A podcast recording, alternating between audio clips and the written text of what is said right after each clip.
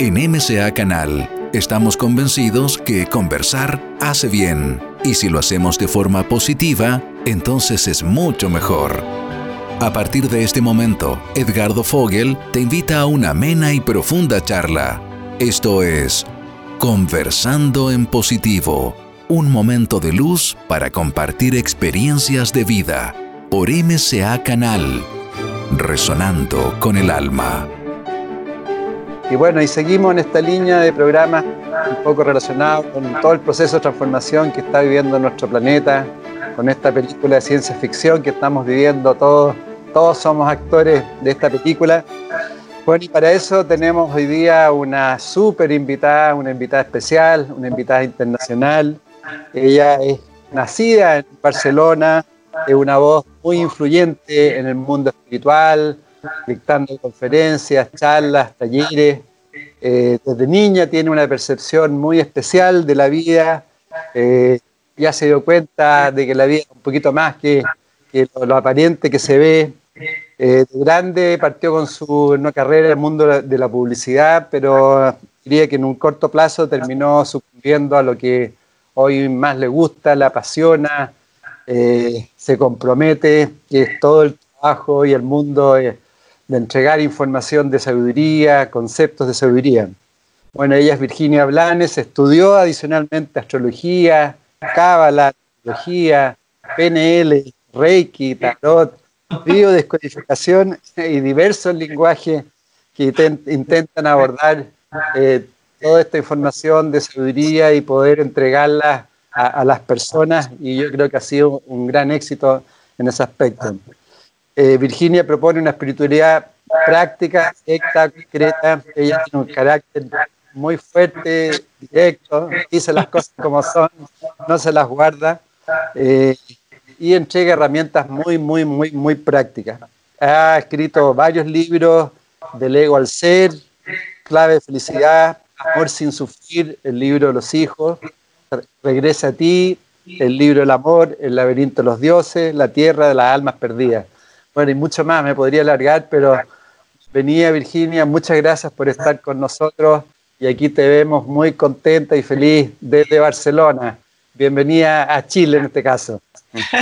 es un placer, Edgardo. Muchísimas gracias. muchas gracias a ti. Ya yo te había mandado invitaciones para que asistieras al festival el año pasado, en octubre, que hacemos MCA Festival, Mente, Cuerpo y Alma y justo estabas desarrollando unos talleres en la misma época que era en, octubre. Sí, y este año también me coincide, es cuando hago un retiro eh, muy especial, en un sitio muy especial y creo que este año lo necesitamos todos. Yo la primera, ese retiro al lado del mar y poder desconectar de este videojuego en el que eh, nos vemos todos ahora con, con estos personajes, estos avatares un poco despistados. Sí, ya están abriendo un poco, así parece en España, ¿no? Mm, bueno, mm, no, sé muy bien qué decirte. Están abriendo, eh, los políticos están abriendo fases. Una cosa es eso, otra cosa es lo que hace la gente, otra cosa es desde dónde se mueve la gente. Entonces ahora mismo hay como muchos planos superpuestos de una forma bastante incoherente. Bastante incoherente, es, es mi opinión, evidentemente. Pero bueno, creo que para finales de septiembre, octubre, que es cuando tengo el retiro, estará algo más normalizado, si es que volvemos a tocar lo que llamábamos normalidad en algún momento. Comparto contigo que hay mucha incoherencia que en realidad nadie sabe lo que tiene que hacer también, como es una, una situación tan nueva, ¿no? Sí. Y manejada, manejada aparentemente, o sea, con descontrol de, de las personas que, que dirigen los países, la política, etcétera. Sí, sí, lo que pasa es que llegamos a, este punto vital y a este punto histórico, a este punto espiritual, energético, lo mire en el plano en el que lo mire, llegamos en general la humanidad eh, con mucha inmadurez, con un nivel muy alto de incoherencia, con un nivel peligrosamente alto de cesión de poder en los demás porque no hay madurez y desde ahí el miedo hace presas demasiado fácilmente. Entonces, Eh, claro, no, no, hay coherencia en los expertos o en los políticos porque no hay coherencia en el pueblo. Y desde esa inmadurez y desde esa incoherencia, la gente cede el poder a los supuestos expertos, que, que habrá expertos en determinados campos, pero es una cesión de poder que te está marcando cómo tienes que sobrevivir. Ya no cómo tienes que vivir, cómo tienes que sobrevivir. Esto amplifica el miedo porque tu, tu alma te está diciendo qué haces, estás desperdiciando tu vida, estás entrando en modo supervivencia cuando es innecesario y desde ahí se agrava todo muchísimo. Entonces, es un momento, es un momento muy interesante, muy interesante si eres capaz de, si, si, has llegado sin estar dominado por esa incoherencia y por esa inmadurez y eres capaz simplemente de observar. Porque cuando estás en el, observador y no, no eres presa de ese pánico generalizado, eh, no hay nada que temer. Tú, tú, tú, estás en ti, evidentemente todos nos vamos a morir, que para mí es una de las grandes sorpresas, que la gente no fuera consciente de que todos nos vamos a morir algún día. Es lo único que está totalmente demostrado, eh, independientemente de, de, las culturas, las religiones y de todo, todos nos vamos a morir. Y me puedo morir de que me mate un bicho o de que me caiga una piedra en la cabeza y el día que me toque es el día que me toca y ya puedo ir con mascarilla o sin mascarilla, que ya está, hasta ahí hemos llegado en, en este cuerpo o en esta, en esta fase de la evolución. Exactamente. ¿Y cómo, de, acuerdo a lo que tú estás planteando, cómo poder ser observador, siendo que constantemente nos estamos identificando a, a lo que no somos? Eh, como, como, todo requiere de un proceso, eh, mi, lo, lo, que yo llevo viendo desde, desde antes de que apareciera para mí el bendito bichito, porque si el bichito existe es una manifestación de Dios como yo y es bendito igual que yo.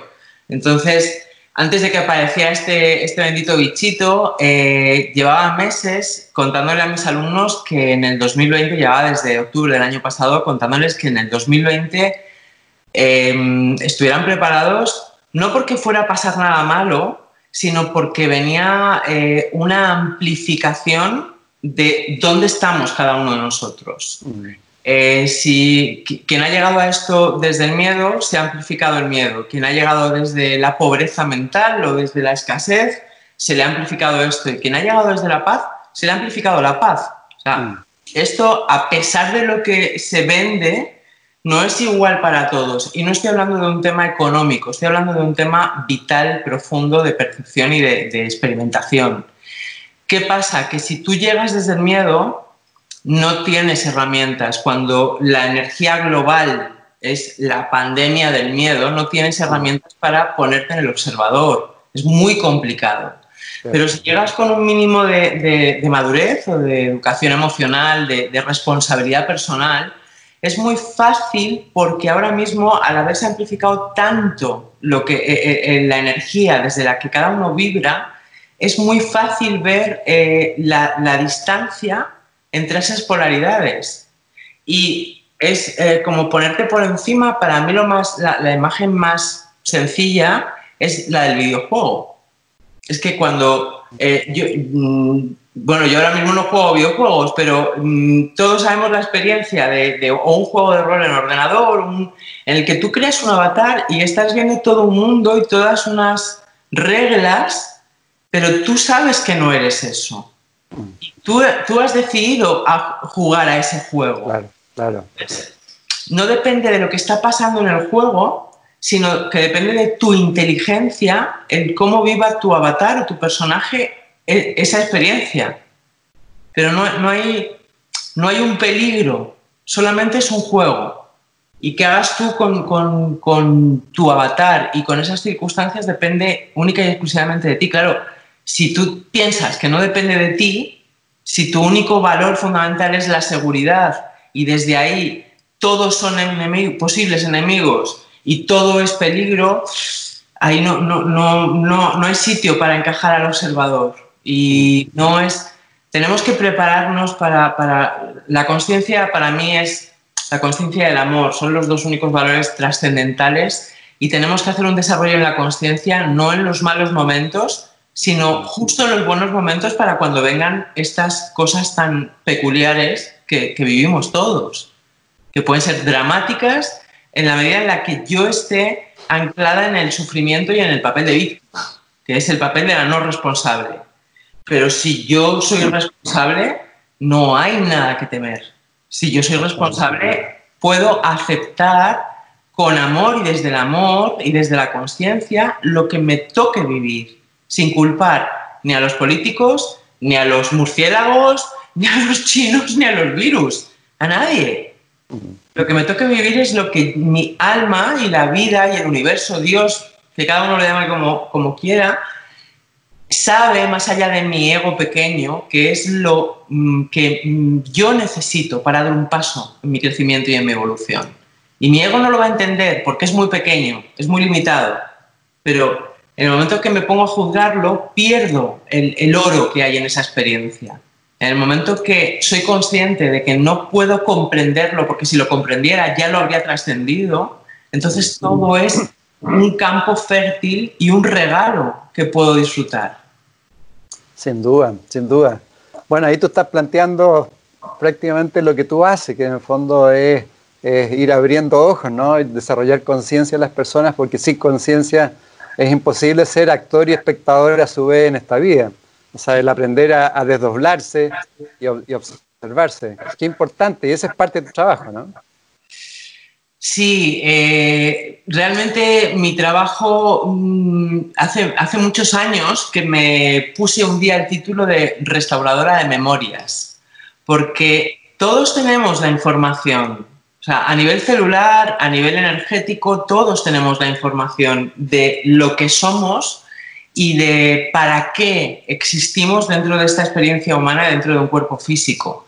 Mm. Solo que por eh, contaminación, herencias, transgeneracional, ego eh, y un montón de cosas, se nos ha ido olvidando. Entonces, simplemente es despertar esa información, esas memorias que ya están en nosotros.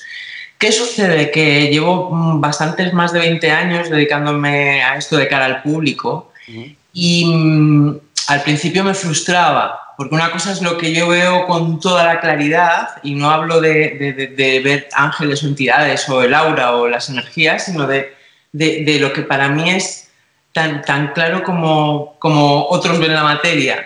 Y, y, la frustración de, ver que cuánta gente sufriendo sin necesidad sin, sin, que haya una realidad que sustente ese sufrimiento, más allá de, un regodeo mental o de, un, de una distorsión emocional que agranda algo pasado o un posible mal futuro.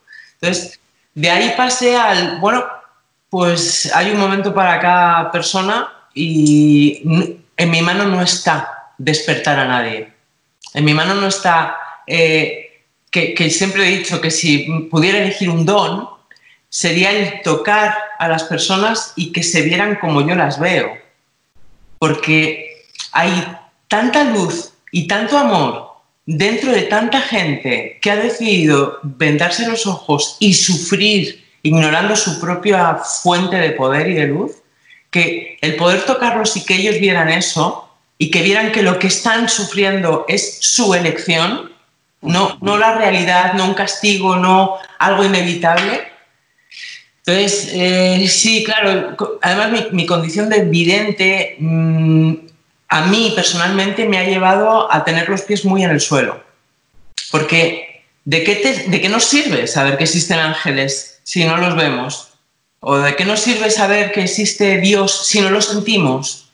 Entonces, si esto está montado de esta manera, si el 99% de la gente no es vidente, es porque tenemos que desarrollar la conciencia y tenemos las herramientas necesarias sin tener que estar viendo energías. ¿Y cuál, cuál es tu condición de vidente? ¿En qué, aspecto? ¿Cómo, ¿Cómo, se materializa?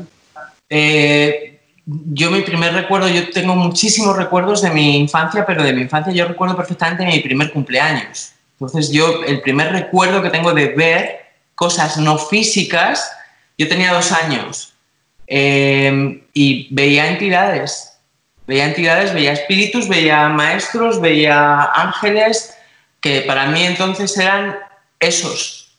Todos eran esos. claro. Y me di cuenta muy pronto de que más me valía dejar de pedir ayuda o de pedir refugio a mis padres, porque mis padres no, no los veían. Entonces, eh, crecí hasta, la, pues hasta los 15 años eh, callada. Callada, no hablando de esto, hasta que con los espíritus pasaba bastante miedo.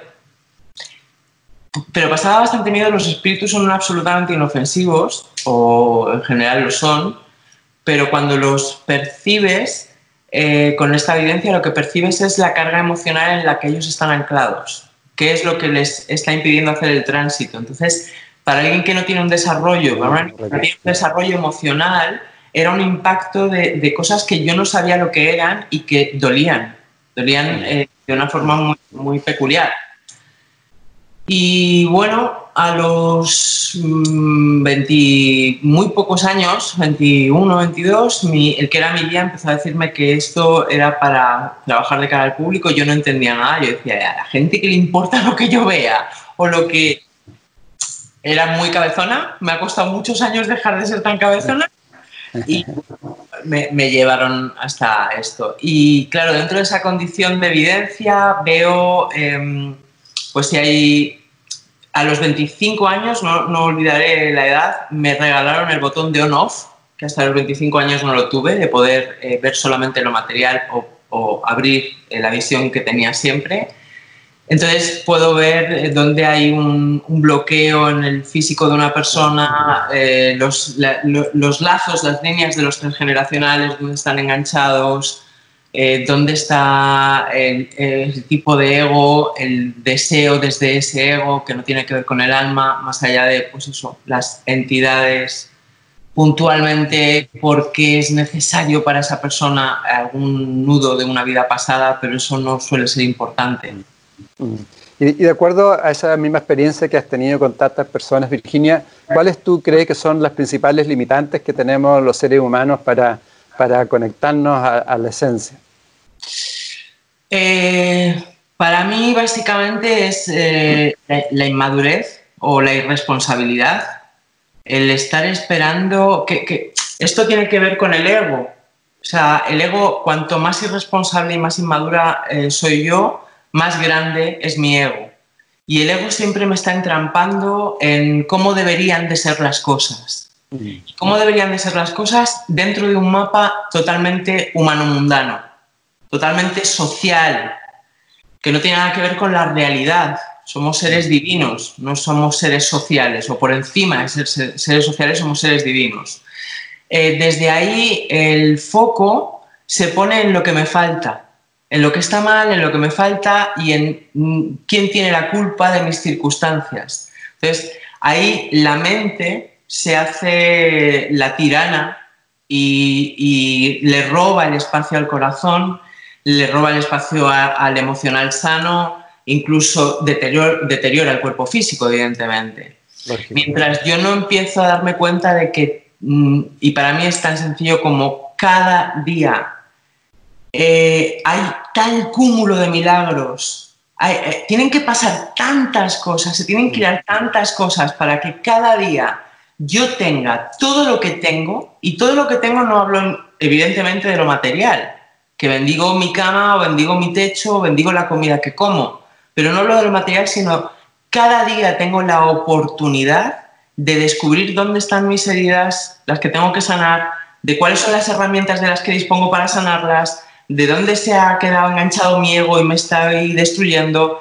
Eh, y tengo la oportunidad por el panadero con el, al que voy a comprarle el pan, o por un señor con el que me cruzo en el coche, o por una entrevista en YouTube o por... Y cada día, cuando yo estoy en mí y yo estoy aquí, mi alma o mi guía interno, cada uno como lo quiera llamar, me está diciendo, mueve, detente, calla, escucha, medita, actúa, salgo de la reacción, salgo de la inercia y salgo de la necesidad. Al salir de la necesidad entro en presencia.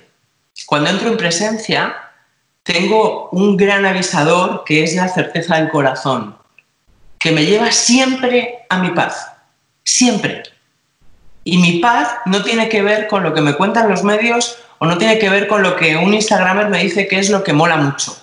Mm. Tiene que ver con otras cosas que, no, que, que, para cada uno eh, pueden tener aparentemente distinta forma, pero que al final es lo mismo y es eh, crecer en conciencia y amar.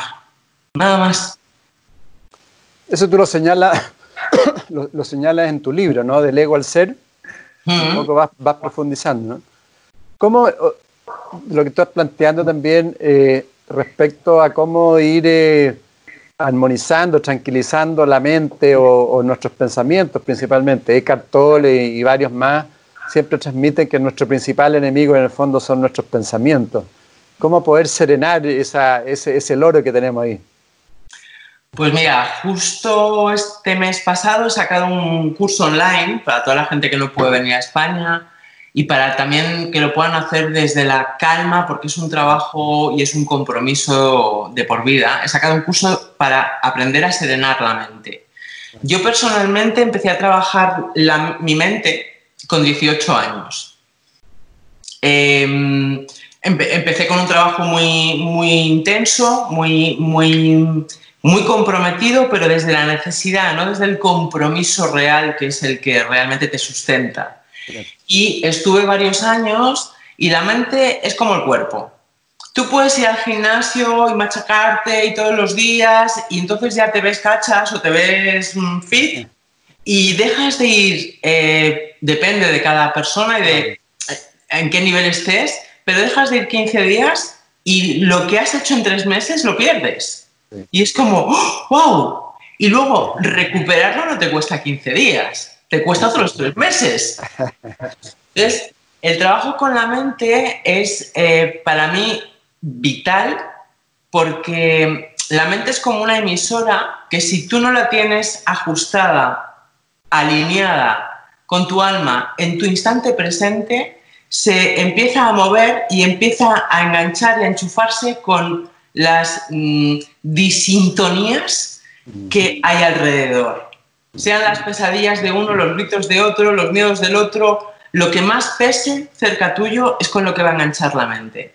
Y al final haces tuyo un miedo o una voz que no eres tú. Y em, tenemos una mente que es la mente dialéctica, que es la mente que, todos eh, somos relativamente conscientes de ella, que es con la, con la que metemos las cosas en estanterías y la que nos hace... La racional. Sí, esa, esa es la que nos dice que controlamos. Y esta, esta en el fondo es súper mona, es súper básica, porque cuando tiras esas estanterías y dices, mira, te voy a dar una, una, función realmente útil para mí, es muy fácil que se alíe contigo. Siempre y cuando no tengas el tipo de creencias de, no, es que mi mente me vence, es que me puede, es que yo no puedo con mi mente. Ahí tú le estás dando el poder a esa disintonía que ni siquiera es tu mente. ¿Qué pasa? Que con que yo diga, quiero en mi mente, ah, pues no, esto no. Entonces hay muchas prácticas, pero para mí al final, como en todo, es un compromiso. Y la gente que dice, es que es muy difícil. Ostras, lo realmente difícil es ser infeliz. Lo realmente difícil es que pierdas días y días y días ser consciente de ti y eh, temiendo posibles futuros o enganchado en pasados que son distorsiones emocionales. Eso es difícil, pero el comprometerme para volver a mí, el estar dispuesta a ser feliz, el eh, recordar que es posible, hace que sea muy rápido el, tránsito. Lo que pasa es que el tránsito puede ser rápido, pero luego hay que sostenerlo. Mm. En el momento que no lo sostienes, te contaminas. Cierto, cierto. Toda la razón. Lo importante es comprender, digamos, cómo, cómo funcionamos, porque eh, ah. si tenemos pensamientos repetitivos generalmente que son, no son tantos, pero se repiten, se repiten, y lo que tú planteas con las palabras, si yo digo no puedo, de alguna forma ya estamos co-creando ese no puedo, nos ponemos techos mentales y de ahí ya, de ahí ya no, salimos. Y bajo ese aspecto, ¿qué le podrías decir a las personas hoy día que nos están viendo, escuchando, que están con miedo? Eh, ¿Cómo trabajar ese miedo pero en forma concreta? ¿Asumo el miedo? ¿Qué, qué hago con ese miedo? El miedo, en realidad, o sea, la realidad ya más allá de, toda apariencia es que el miedo no existe. Entonces, el miedo, claro, el miedo no existe, porque todo lo que existe es amor. El amor es, supuestamente es el opuesto del miedo, pero es que el miedo no existe. En cuanto subes a cuarta, quinta dimensión, no existe el miedo. El miedo solamente existe en tercera dimensión porque eh, los seres humanos mantienen su energía mental en el juego del salto del pasado al futuro. En ese juego, en ese salto del pasado al futuro, van creando por no estar presentes, por no mantener su presencia, van creando agujeros que generan una energía de distorsión que la llamamos miedo. Entonces, para mí es tan sencillo y de verdad, tan sencillo, tan sencillo como lo que voy a explicar, que planten los pies en el suelo, sintiendo la planta de sus pies. Si pueden hacerlo de pie, fenomenal, si no, sentados, pero que tengan la, espalda recta como si estuvieran en una posición de meditación, las rodillas eh, un poquito relajadas, un poquito flexionadas, la cadera un poquito balanceada para que sientan que tienen una buena base. Pies plantados, abiertos, que, estén como en línea con las caderas, con los huesos de las caderas, que inspiren profundamente, siendo conscientes de que en este instante no hay nada que temer. Y cuando, cuando digo no hay nada que temer es, a no ser que te venga, pues no lo sé, un búfalo mm, así mm, hacia ti, y entonces se te va a activar el instinto de supervivencia, no el miedo, que son cosas diferentes, y tu cuerpo va a activar el estrés positivo y vas a poder eh, o, salir corriendo o quedarte totalmente mm, mm, parado para que no te, no, te perciba el búfalo. Pero quitando que te aparezca un búfalo o algo así, en este instante no hay nada que temer.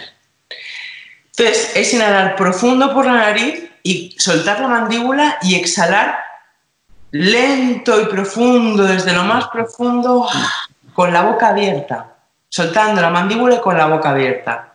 Tres veces. La conciencia corporal es muy importante porque la conciencia corporal te trae al presente o te mantiene en el presente. Y si vivimos un instante cada vez, no hay nada que temer. De verdad, porque lo mismo soy la siguiente que se muere de COVID, pero ahora mismo yo estoy bien. Y si mañana no estoy bien, voy a vivir también desde el presente esa situación para ver qué tiene para mí. Porque el día que mi cuerpo ya no tenga que, sentido que mi alma esté en él, me voy a morir y no es dramático, no pasa nada. Solamente me cambio de traje y sigo, no sé si aquí, en otro lugar, porque tal y como lo estamos haciendo, no sé si, si a la Tierra le queda mucho. Bueno, a la Tierra sí le queda mucho, digo a la humanidad. A la humanidad, claro. Sí. ¿Y, qué, qué, puedes decir, Virginia, también respecto a todo nuestro sistema de creencias, incluido el sufrimiento, que también nos quedamos apegados? ¿Cómo, cómo ir saliendo de, de esas famosas creencias, ideologías, dogmas que nos tienen metidos en la cabeza? Mira, uno de los momentos mm, impactantes que yo he vivido fue en, Yo he sido muy adicta a los desiertos y una de las veces que fui al, al Sáhara, el que entonces era mi guía, me, bueno, me activó un tipo determinado de visión y me preguntó, ¿qué os une? ¿El amor o el dolor? Y claro, el impacto fue ser consciente de que a la humanidad lo que nos une es el dolor, no el amor. Esto es un sinsentido tristísimo, porque todos nacemos para amar, para restaurar el amor y para, para, amarnos y para dejarnos amar y, para, y de verdad que el día que nos, que nos morimos, que nos marchamos, lo único que nos llevamos es cuánto hayamos amado, ni siquiera cuánto nos han amado, ¿eh? cuánto hayamos amado nosotros. Entonces, esta es nuestra función, nuestro propósito de alma, este es nuestro compromiso vital y sin embargo estamos unidos y sostenidos en el dolor. En el dolor, por no decir en el drama.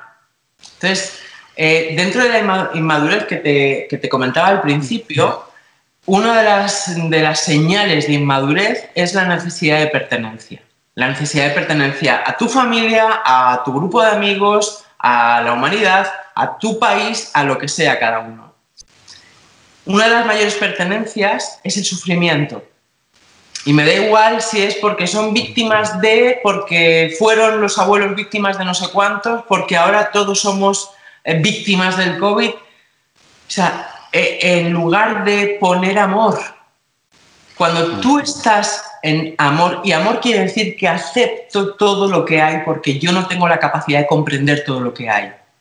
Hay una inteligencia mayor a la mía y yo desde el amor me rindo, pero me rindo desde la rendición positiva me entrego a esa inteligencia mayor hasta que yo pueda llegar, volver a casa, que es llegar a ella. Y desde ahí yo acepto lo que hay. No lucho, no me resisto, no confronto, no juzgo. Entonces, las creencias que tenemos, independientemente de dónde hayamos nacido, están basadas en esa pertenencia y en ese juicio, en esa, en esa necesidad de que haya culpables para que haya víctimas en esa necesidad de que haya castigos, en esa vergüenza si te va bien, que es como, Dios mío, somos seres humanos y la abundancia del universo es infinita, ¿cómo no nos va a ir bien? Que claro, ir bien no es ser el dueño de Amazon, que sea un señor súper inteligente y se lo habrá ganado, sin duda, sin ninguna duda. Pero no, no tiene que ver con eso, tiene que ver con que amo con que hay una armonía en mi cuerpo, en mi mente y en mi emoción, con que cada día tenemos los lujos, los occidentales, de abrir un grifo y poder ducharnos, de tener unas sábanas mm, agradables y una cama agradable en la que descansar. Entonces, eh, si vamos al presente, las creencias que hemos heredado son un chiste malo. si, si un buen chiste. Y, claro, no puedes, desde el deseo del ego, no puedes transformar esas creencias. Cuando tú empiezas a andar el camino de la conciencia, esas creencias se van cayendo y va emergiendo la realidad. Pero el cambio de creencias es una lucha del ego que no termina bien. Toda la razón. Y, bajo ese mismo punto de vista, tú tienes un libro bien potente que es eh, eh, El amar sin sufrir, ¿no? El libro, el libro de los hijos. Eh, profundicemos un poquito en eso, la relación con los hijos, que tan también potente, tanta conflicto que también trae de alguna otra forma eh, apego, etcétera. Sí, es el libro eh, más difícil que he escrito, el más incómodo de escribir y de leer. Sí, porque atenta contra un poco contra las creencias también, ¿no? Y porque, mm, claro, cuando yo me pongo a escribirlo, yo me pongo a escribirlo porque ya llevaba 20 años eh, viendo cómo lo mal heridos que llegamos todos por, y, mm, por favor, entre mm, comillas, por nuestros padres. Lo mal heridos que llegamos porque nuestros padres están muy mal heridos y, nosotros venimos a núcleos que no, no están, eh, hablo en general evidentemente, no están cimentados ni en el amor, ni en el valor, ni en la coherencia, ni en el respeto, ni en nada de eso. Están cimentados en heridas, en miedos, en traumas, en necesidades y, y, y todos, como nacemos para amar y para restaurar el amor, nacemos amando muchísimo a nuestros padres, muchísimo. Y eso hace que sus sombras, cuando nosotros nacemos, se hagan más grandes. Entonces, yo empecé a escribir el libro un poco como, como un pago de una deuda a, todas esas personas que me he encontrado y que me sigo encontrando, que no son felices porque están enganchadas en esas herencias y en esas heridas de sus padres. ¿Qué sucede? Que cuando yo me pongo a escribirlo, yo soy muy consciente de que los o sea, a mí me han llegado esos hijos, pero me podían haber llegado sus padres. O me podían haber llegado los nietos. Y cualquiera de ellos están en lo mismo, igual que yo con mis padres y mis padres con los suyos.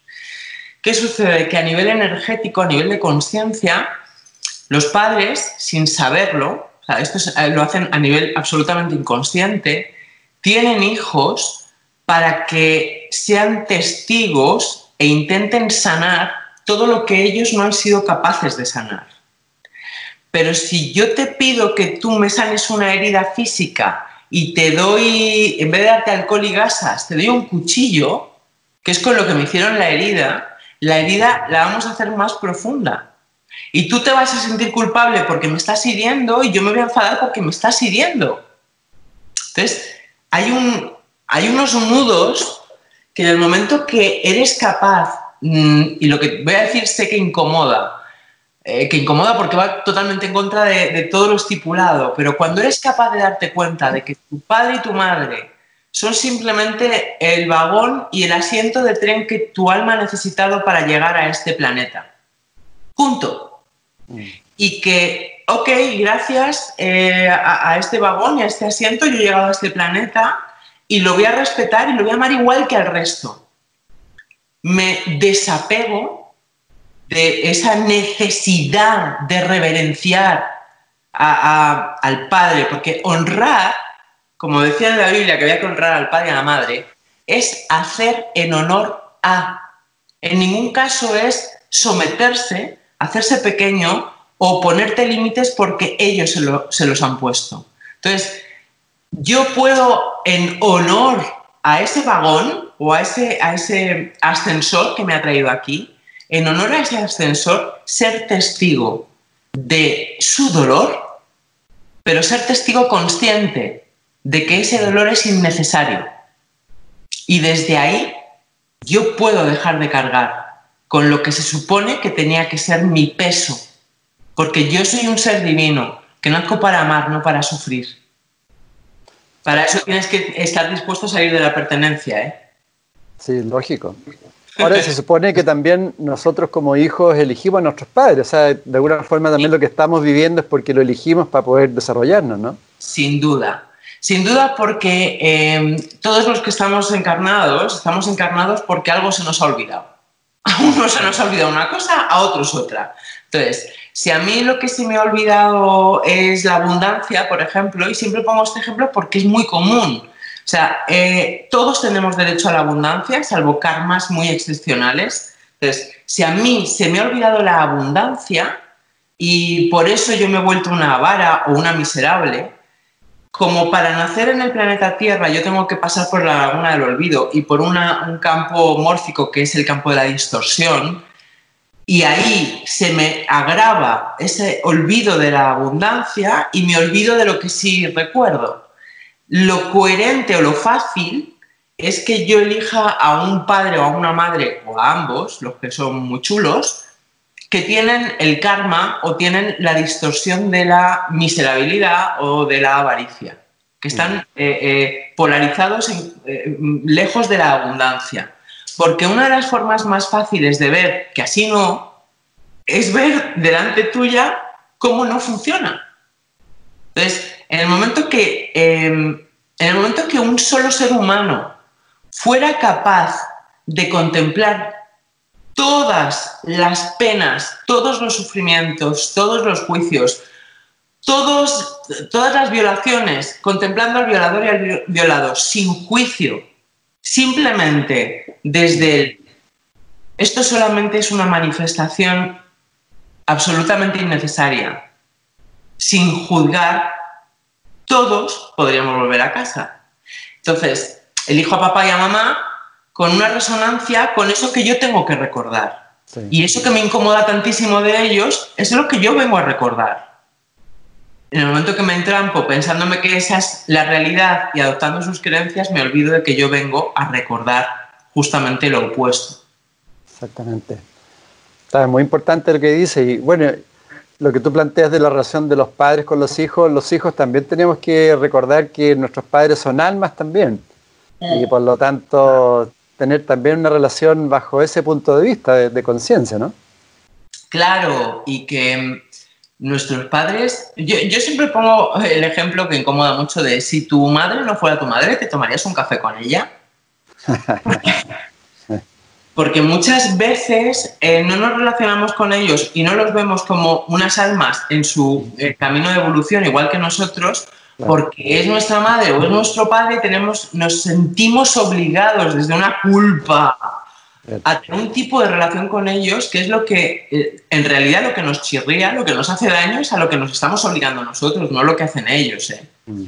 Entonces, mm, yo hay personas con las que no me tomaría un café porque no me aportan, porque son densas, porque me aburren, por lo que sea.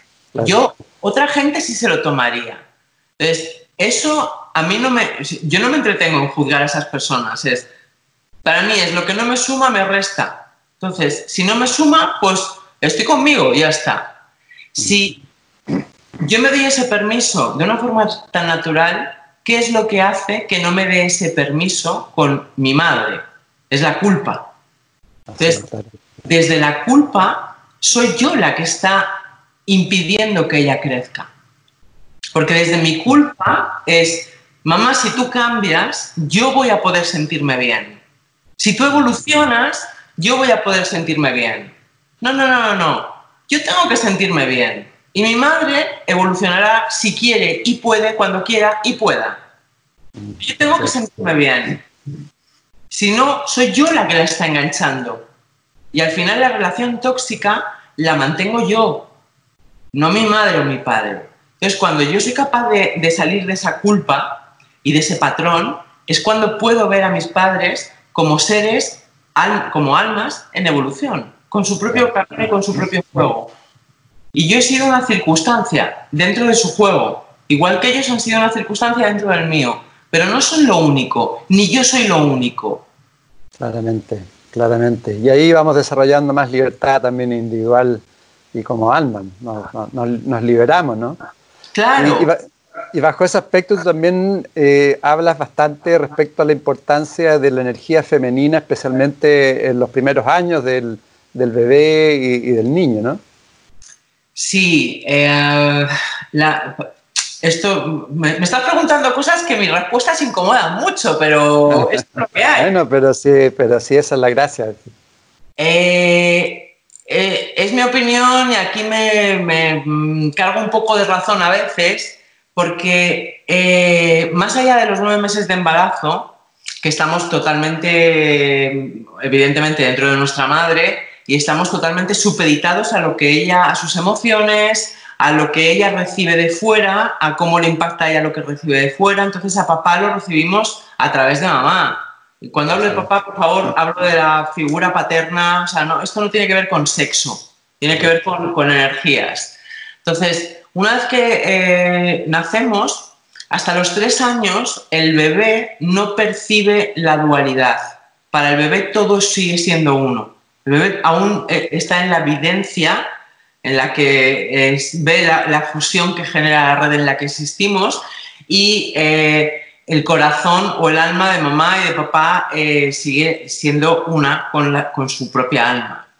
¿Qué sucede? Que todo, eh, ahí el bebé está totalmente vulnerable. No tiene ningún tipo de barrera de defensa, de protección ni de criterio.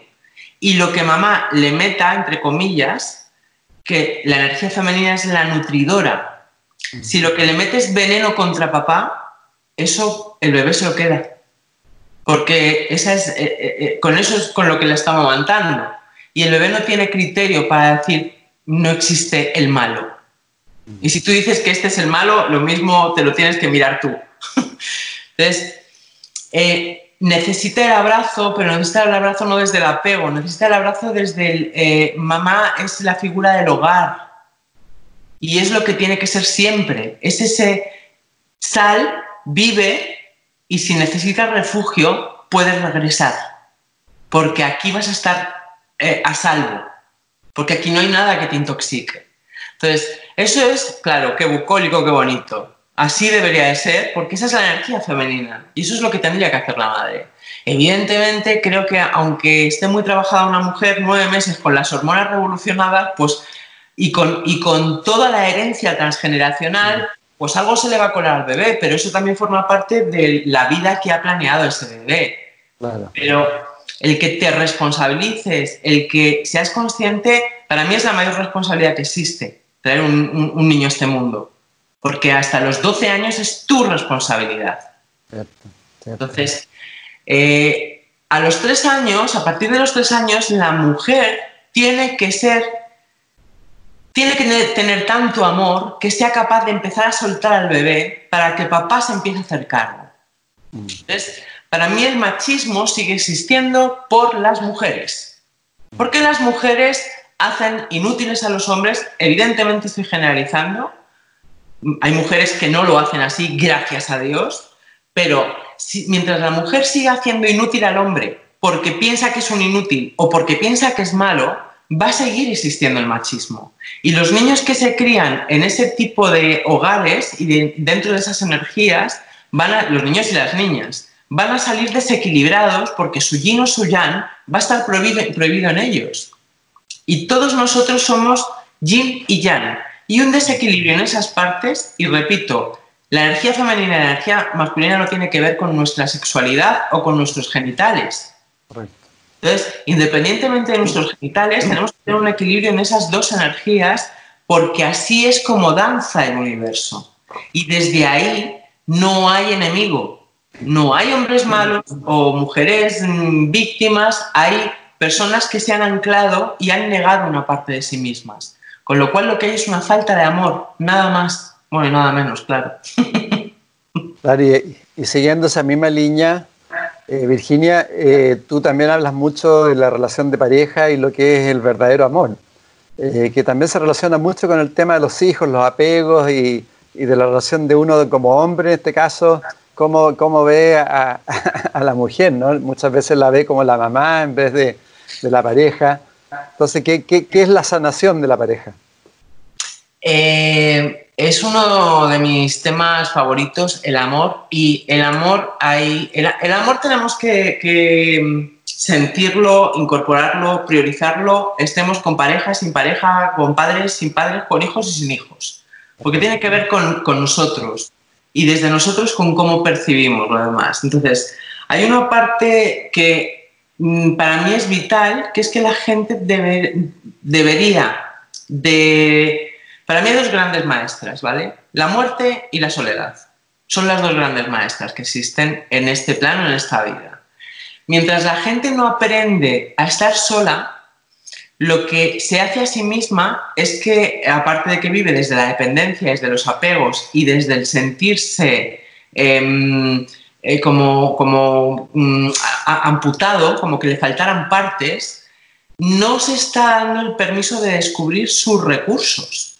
Si yo le tengo miedo a la soledad, siempre me voy a vender por una bolsa de pipas, con tal de no estar sola, con tal de que hagan lo que yo pienso que no soy capaz de hacer por mí misma. Entonces, la gente que no se ha puesto en paz con la soledad difícilmente va a conseguir una relación de pareja sana. La gente que no se ha puesto en paz con la soledad se va a tirar de cabeza a relaciones de pareja tóxicas de dependencia. Y esto es así de sencillo. Entonces, partamos de la base de que, venga, se han trabajado la soledad. La soledad al principio es muy incómoda, es muy ponzoñosa, es muy, es muy dura, pero luego es mm, maravillosa. ¿Verdad que te haga un, un, un, arito en eso? Para trabajar la soledad también tiene que ver con el conectarse con uno, empezar a, a meditar, a observarse, etcétera, etcétera, ¿no? Pues no tienes por qué. Para mí, la meditación, eh, y yo medito a veces del sentarme en posición de meditación y meditar, pero la meditación es estar presente. Chipún. La meditación es que yo sea capaz de mantener un silencio en mi mente y esté solamente aquí. Esa es la meditación. ¿Y qué necesito aquí, en este instante? Entonces es como si pudiera meter la mano y sacar el recurso para este instante. Y así es como me voy descubriendo. Y eso es más mágico que drogarse. Descubrir tu punto interno y, todo tu potencial interno es mucho más mágico y mucho más eh, ilimitado y poderoso. Y relacionarse bien con uno mismo. Claro, claro. Y, cuando metes la mano hay veces que sacas un cuchillo y dices, wow, también tengo un cuchillo dentro. Vale, tal vez algún día lo necesite, no pasa nada, lo volvemos a meter y ya está. Entonces, Venga, partimos de la base que eh, se han trabajado la soledad. Eh, cuando llegas a la pareja, eh, evidentemente tú te sientes atraído o atraída por una persona que está espejando resonancias tuyas, por alguien que está en una frecuencia similar a la tuya y que está espejando cosas que tú necesitas ver. ¿Qué pasa? que lo que necesita la pareja, y yo mm, hablo evidentemente por experiencia personal, pero también por, lo que veo en, otras personas. Hay dos formas de, tener pareja. Una que es bueno, vamos a pagar los gastos a media, vamos a incomodarnos lo justo y así no estamos solos y chimpún y no miramos nada y, y cuando algo sale porque salen y las cosas se mueven, nos hacemos los locos y ya está. Y cuando de repente es el no, no, eh, yo, que, yo voy a mantener mi vida y tú deberías de mantener la tuya, pero además vamos a crear una vida juntos. En ese momento de, encuentro, de compromiso, que eso no tiene que ver con una boda, tiene que ver con algo mucho más profundo, tu pareja es la persona que con más habilidad te va a tocar las heridas. Y te va a tocar las heridas esas que dices, se llevo 40 años trabajando en esta herida. Pues no lo has hecho bien. Si con una caricia te vuelve a sangrar, es que algo no, estabas haciendo o no estabas queriendo ver. Entonces, em, es muy bonito, es muy bonito para mí, y esto, claro, es, eh, esto no es cómodo, pero es muy bonito. Cuando ves a esa persona que te está tocando sin querer, el 99% de las veces, tu herida más profunda y lo miras y eres capaz de sentir que le amas y darte cuenta del papelazo que le está tocando al tener que tocarte esa herida porque mientras tú sigas teniendo dolor ahí, tú no te amas a ti. Con lo cual no vas a permitir que él te ame. Y en ese momento así con, las toallas de recoger tu propia sangre, decirte gracias, en lugar de entrar en una guerra, gracias, te libero de que tengas que estar mostrándome mis heridas. Ya me curo yo. Entonces ahí es cuando empieza a cambiar la relación, es cuando pasa a otra fase. Y cuando de repente te la vuelve a tocar sin querer, puede haber humor, no dolor puede haber un, oh, aún, me duele, voy a atenderme. No es por tu culpa, no es cúrame, es gracias. Te libero de tener que hacerme este, de, tener que hacerme consciente de dónde me hago daño yo o de dónde yo no quería ver que estaba fracturada. Y luego, eh, claro, para mí, pero esto, es, eh, esto que te estoy diciendo es como nivelazo. Se puede llegar, ¿eh? no, no es algo inalcanzable, es algo mm, hermoso y para lo, que estamos, para lo que estamos preparados. Luego hay cosas de sentido común, que es el menos común de los sentidos, que me doy cuenta que muchas parejas no, no, no, no reparan o no les interesa reparar. Que es, por ejemplo, los códigos de pareja. O sea, si empezamos una relación y tú me insultas y yo te lo permito, eso se establece como código de pareja. Entonces, ¿qué hago? Cinco años después quejándome de que me insultas. Si soy yo la que lo ha permitido desde el principio.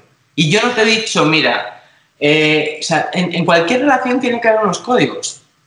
Y tiene que haber unos códigos que sean eh, coherentes o sanos o aceptables para ambas partes y en unos tendrá que ceder una parte y en otros otra parte, pero si para mí es intolerable que tú me insultes, yo te lo digo una vez, te lo digo dos, a la tercera que ya no estoy.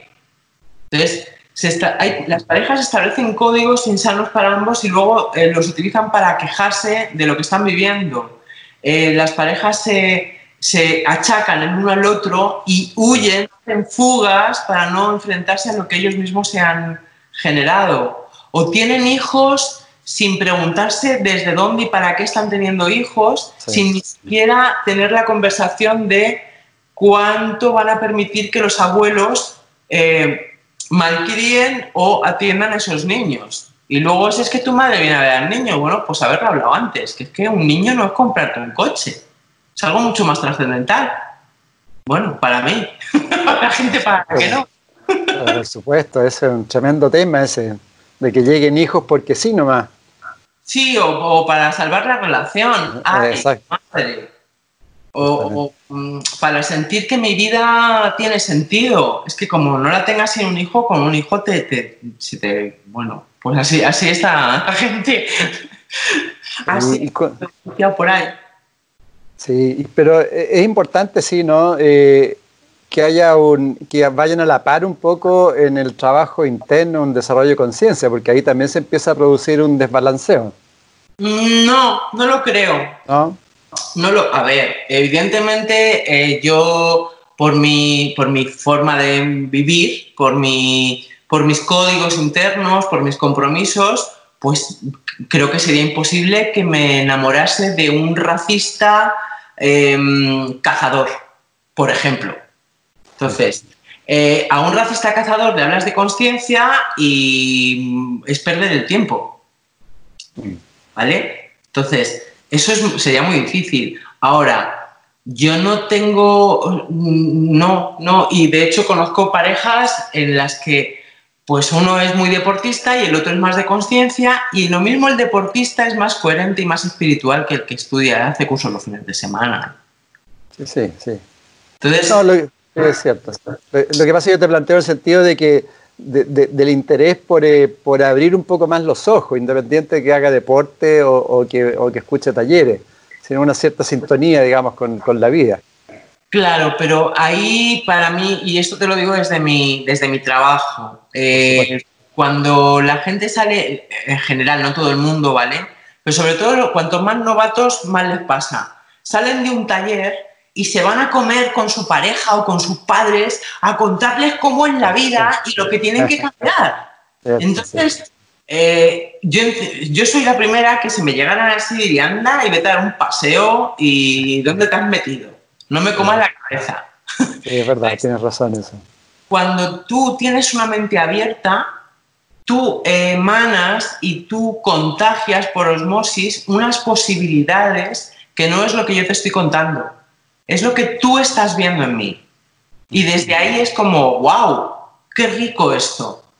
Se genera un interés que te hace desde tu eh, hacer deporte o estar en la huerta, es que da igual el abrir, el abrir y el crecer y el evolucionar.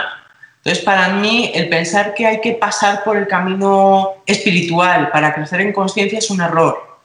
Hay que pasar por el camino de tu infierno, de tus heridas, de ponerte en paz con todo lo que tú no te has perdonado no has perdonado, con sacar a la luz todo lo que tú has escondido en tu sombra y desde ahí la transformación. Y eh, sí, sí tiene que haber, como te decía antes, unos códigos. Y si a mí me apasiona hacer yoga y a ti te apasiona hacer pesas, pues tú haces pesas y yo hago yoga. Y que haya un respeto. Pero no me obligues a hacer algo, ni yo te voy a obligar a ti. Si tú ves que yo cada vez estoy más sana, lo mismo un día pruebas el yoga. Porque a ti te apetece.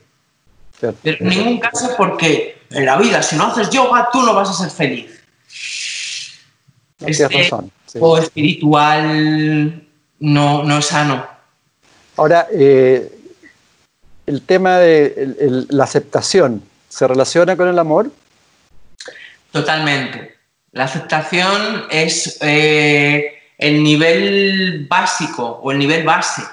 No básico porque sea una tontería, porque no lo es, pero es como la base eh, sobre, la que, sobre la única que puede crecer el, el amor.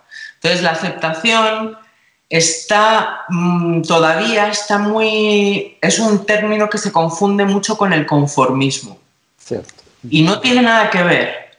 El conformismo insano tóxico la aceptación sagrada. Entonces en el conformismo yo estoy juzgando mi situación actual x y diciendo bueno pues vale esto es lo que hay pero podría haber otra cosa. Mi mente está juzgando lo que hay pensando que podría ser, da igual. Un, poco, un poco resignado. Claro, claro. Pero, pero tanto en el conformismo como en la resignación está la energía del juicio, que siempre trae culpabilidad y castigo, ah. y eh, está la energía de la comparación. Pero estoy comparando con algo que, que está en mi mente, que no está en la realidad. ¿Vale? Desde ahí lo que hago es agravar lo que yo estoy juzgando, lo hago grande, entro en resistencia. Y lo que resistes, persiste. Cuanto más resistencia, más lucha, más foco pongo en eso que estoy juzgando, más se ocupa la, la vida de que se haga grande para que lo vea. Entonces, en la aceptación es la rendición esa de la que te hablaba antes, que es, esto es lo que hay, Y si esto es lo que hay es porque es lo que tiene que haber para mí, porque es lo mejor para mí. Es que a mí me gustaría que el mantel fuera azul en vez de rojo. Si es rojo, es porque el universo te ama tanto que te ha puesto el mejor para ti. No hay ninguna otra cosa.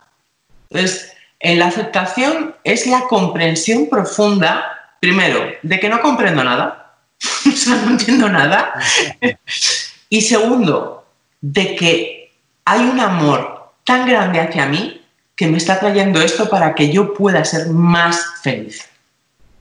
Entonces ahí no hay lucha, no hay juicio, no hay comparación. Y el momento que aceptas es fascinante cómo se diluye lo que hay y empiezas a fluir. Es fascinante. Pero claro, el, ego no sabe aceptar. Para poder aceptar tienes que haber conectado ya con tu corazón. Si no, no hay vía.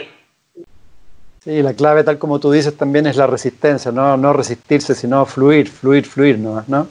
Sí. Tú, tú, también planteas que el amor es para los valientes. Sí. sí. El amor, la magia, la vida es para los valientes, porque el amor implica entrar en, conciencia de tu dolor y el amor implica descubrir tu sombra y, la sombra del de enfrente. Cuando tú descubres la tuya, ves la del de enfrente. Y es eh, descubrirla no para transformarla, sino para simplemente sacarla a la luz y decir, esto también soy yo y esto es igual de precioso que lo que estaba en la luz o más en mí, en ti, en todo. Pero en ese proceso hay dolor y hay que ser valiente para entrar en, eso, en esas sendas que sabes que te vas a abrir en canal, que sabes cuándo pones el primer pie, pero no sabes hasta dónde va a llegar ni hasta cuándo, o no tienes. Claro. Pero sabes que es un descansito y a seguir y implica una transformación o un cambio que te va a sacar totalmente de tu zona de confort, de tus pertenencias, de tus apegos, te, va, te lo va a quitar todo para poder dártelo todo. Sí. hablando de, quitar para todas las personas hoy día que, en el fondo están sufriendo o que, o que viven como la escasez, ¿cuáles, cuáles ¿cuáles, ¿cuáles podrían ser como las claves de, poder conectarse con la abundancia? Mm, también tengo un curso online de, la abundancia. Doy uno eh, presencial en España, pero eh, que es de dos días, entonces todo, lo que...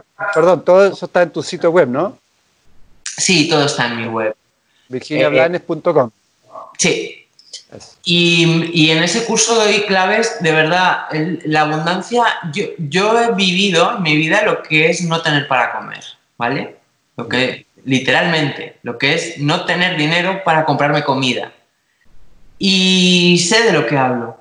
Y es muy espectacular porque eh, yo soy abundante, siempre he sido abundante. Entonces, esto lo traía de serie. O sea, es una conciencia o es un don o una herramienta que la traía de serie. Y sé que es muy duro, pero los...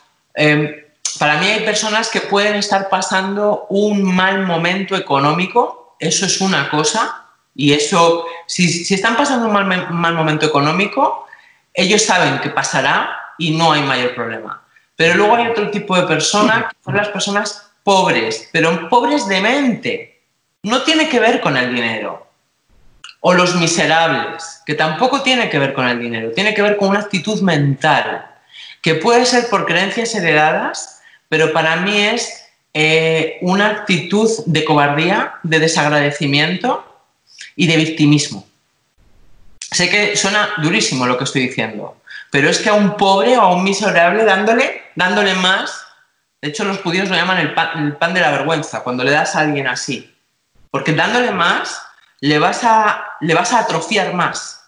Y se va a quedar ahí en el... Eh, eh, y como a otros les va bien, pues que a mí me vaya bien. Tú tienes derecho a que te vaya bien si tú cambias tu mentalidad. Si tú empiezas a agradecer lo que tienes, si tú te das cuenta de que cuando tú das, y esto es una ley yin yang también, cuanto más doy, más recibo, pero cuanto más pido, más pobre me vuelvo. Bueno, ahí la importancia también del agradecimiento, ¿no? Totalmente. Mm. Totalmente porque, y para mí es, es de las cosas más mágicas que existen. Está el agradecimiento y está la queja. Entonces, cuanto más te quejas, más grande se hace eso lo que tú has puesto el foco. Y cuanto más agradeces, es muy espectacular porque lo que pasa al principio no es que te llegue más, es que eres consciente de todo lo que ya había. Y es como, te da esta vergüenza de, ala, ala, ¿qué hacía yo pidiendo con todo lo que hay aquí? Y con todos los milagros que se han tenido que dar para que todo esto esté en mi vida. Entonces, empiezas a disfrutar, empiezas, tienes tanto en el presente que te interesa venir al presente. Y entonces eh, empieza la energía de la abundancia. La energía de la abundancia, una de las cosas que más les gusta es las personas agradecidas. Entonces, eh, cuando tú estás en el presente, consciente de todo lo que lo llena y agradeciendo por lo que hay, la energía de la abundancia dice, a por ella o a por él, y te viene, y viene más. Y no te falta nada de lo que necesitas. Y puede que no tengas un chavo en la cuenta bancaria, pero te regalan comida o te regalan el auto o te regalan el ordenador que necesitas o eh, a mí dos veces en mi vida he necesitado ordenador, eh, en mi vida he tenido cuatro ordenadores, ¿vale? Dos veces yo no tenía para pagármelo y me han regalado dos ordenadores. Es así de sencillo, porque los necesitaba realmente, no era un capricho de, ay, yo quiero tener un ordenador. No, no, no, necesitaba escribir, necesitaba trabajar, necesitaba y necesitaba poder hacerlo eh, para, bueno, por, por, por, metodología y me los han regalado. Eso es abundancia. No es tengo que tener, no tengo ni idea de lo que cuesta un Mac ahora mismo o un, me da igual. Tengo que tener X para comprarme este ordenador. No, yo necesito un ordenador, pum, al día siguiente lo tengo. Sí, cierto. Gracias. No, es que quiero uno más moderno. ¿Perdona? Ese es el ego. ¿Qué necesitas? ¿Un ordenador o el último modelo que ha lanzado Apple al mercado? Entonces, eh, hay, este es un momento en el que se está amplificando mucho, eh, como decíamos al principio, el miedo o la creencia o, y eh, la gente que vibraba en una mentalidad de escasez y de pobreza y de miseria, esto se les está amplificando. Es un momento duro en apariencia, pero es un momento mágico como no hemos tenido otro para ser consciente de que eso es una opción, pero no es la única, ni siquiera es la realidad. Es lo que tú eliges experimentar. Y, y, desde ahí, si están esperando, como en España, las ayudas del gobierno, pues no van a activar la bondad. Comparto 100%, también ha sido mi experiencia, también estoy comparto que es un tema de actitud interna y de, comprender que, además que la, vida es una maravilla, la creación es abundante. Sí. Y, bajo ese punto de vista te quería preguntar, eh, ¿cuál, cuál, ¿qué significa para ti? ¿Cuál es el propósito de la vida? ¿De la vida de los humanos? Sí, de la vida en general, sí. El propósito de la vida en general es, es un juego de Dios de repente, digo Dios por ponerle un nombre. Para mí, un nombre, claro. Sí, para mí es el uno. Y de repente el uno un día dijo, voy a jugar a descubrirme en mi multiplicidad y estalló en esta multiplicidad de estrellas, soles, galaxias, bichitos como nosotros. Eh, dentro de eso, las almas que están encarnadas en humanos son almas que se olvidaron de sí mismas. Son almas que se olvidaron de que eran una parte de ese uno y se polarizaron hasta olvidarse de, la realidad. Y la única forma de volver a ese uno, de, regresar al hogar, es restaurar el amor, que es el que nos vuelve al centro. Lo podemos hacer viendo a los demás, observando a los demás, observándonos a nosotros mismos, ambas cosas a la vez, pero siempre dejando de juzgar. Y siempre desde este instante. Solo disponemos de este instante para iluminarnos. te, iba a preguntar eso para las personas que nos están escuchando, que quizás recién están como conectando a, este, a este mundo de información, de sabiduría, cómo poder iniciar un, camino de, reconocimiento en uno mismo?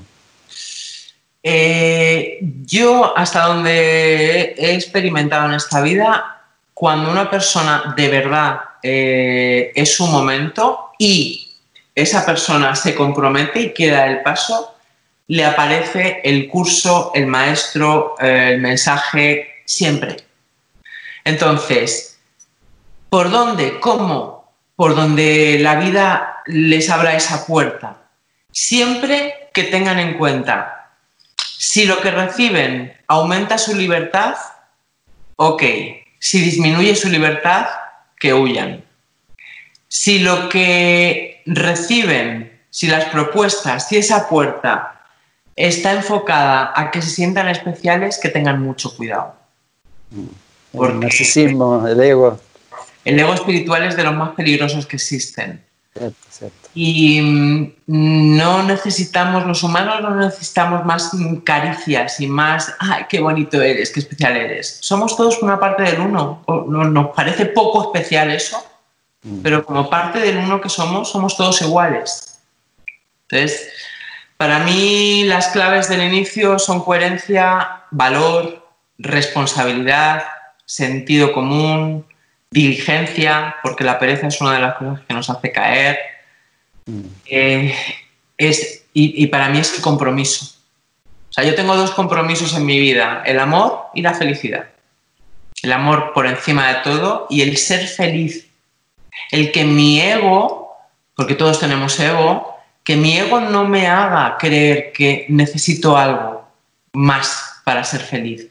El que mis herencias transgeneracionales no se me filtren en mi mente para contarme que debería ser de otra manera o mi vida debería ser de otra manera.